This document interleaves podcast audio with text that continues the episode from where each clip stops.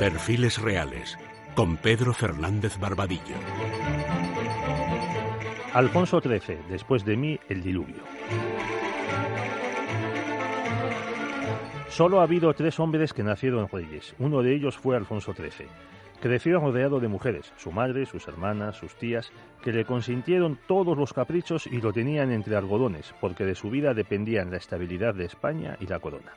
Su cuadro de estudios lo formaron militares para convertirle en el rey soldado que había querido Cánovas fuera su padre. Con 13 años su reino quedó mutilado al perderse Cuba, Puerto Rico y Filipinas. Como a tantos españoles, el desastre le marcó y la palabra regeneración se convirtió en su abracadabra. Su pésima formación para monarca constitucional se vio en su primer Consejo de Ministros en 1902, cuando intentó imponer un nombramiento militar. Y se casó con una princesa inglesa, Victoria Eugenia de Battenberg, aunque se le avisó de que podía transmitir la hemofilia a sus hijos, como así sucedió. Al frente de los dos partidos del turno habían estado Cánovas, asesinado en 1897, y Sagasta, muerto en 1903. Las figuras que los sustituyeron fueron Antonio Maura y José Canalejas, más la aparición en Cataluña de Francesc Cambó.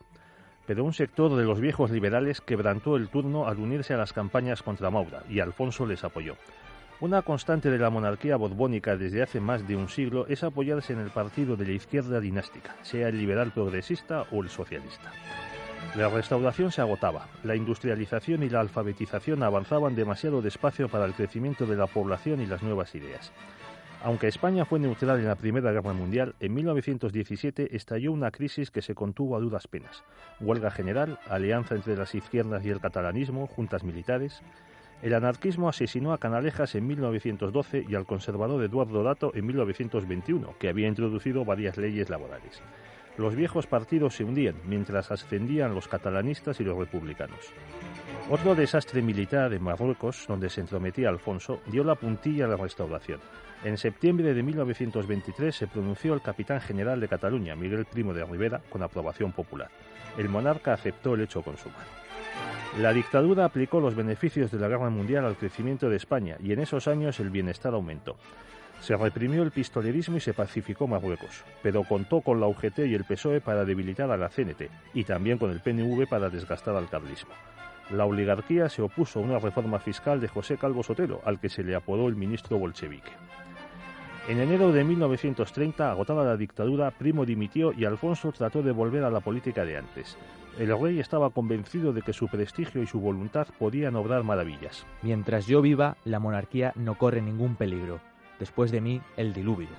El 14 de abril de 1931 abandonó Palacio y también a su familia para huir a Francia. En el exilio, su esposa, a la que había humillado durante años, se separó de él. Las Cortes le despojaron de todos sus honores y bienes y le condenaron a cadena perpetua si volvía a España. Semejante ley infamante fue derogada en 1938 por Franco. Enseguida Alfonso empezó a maquinar para que la monarquía volviese a España.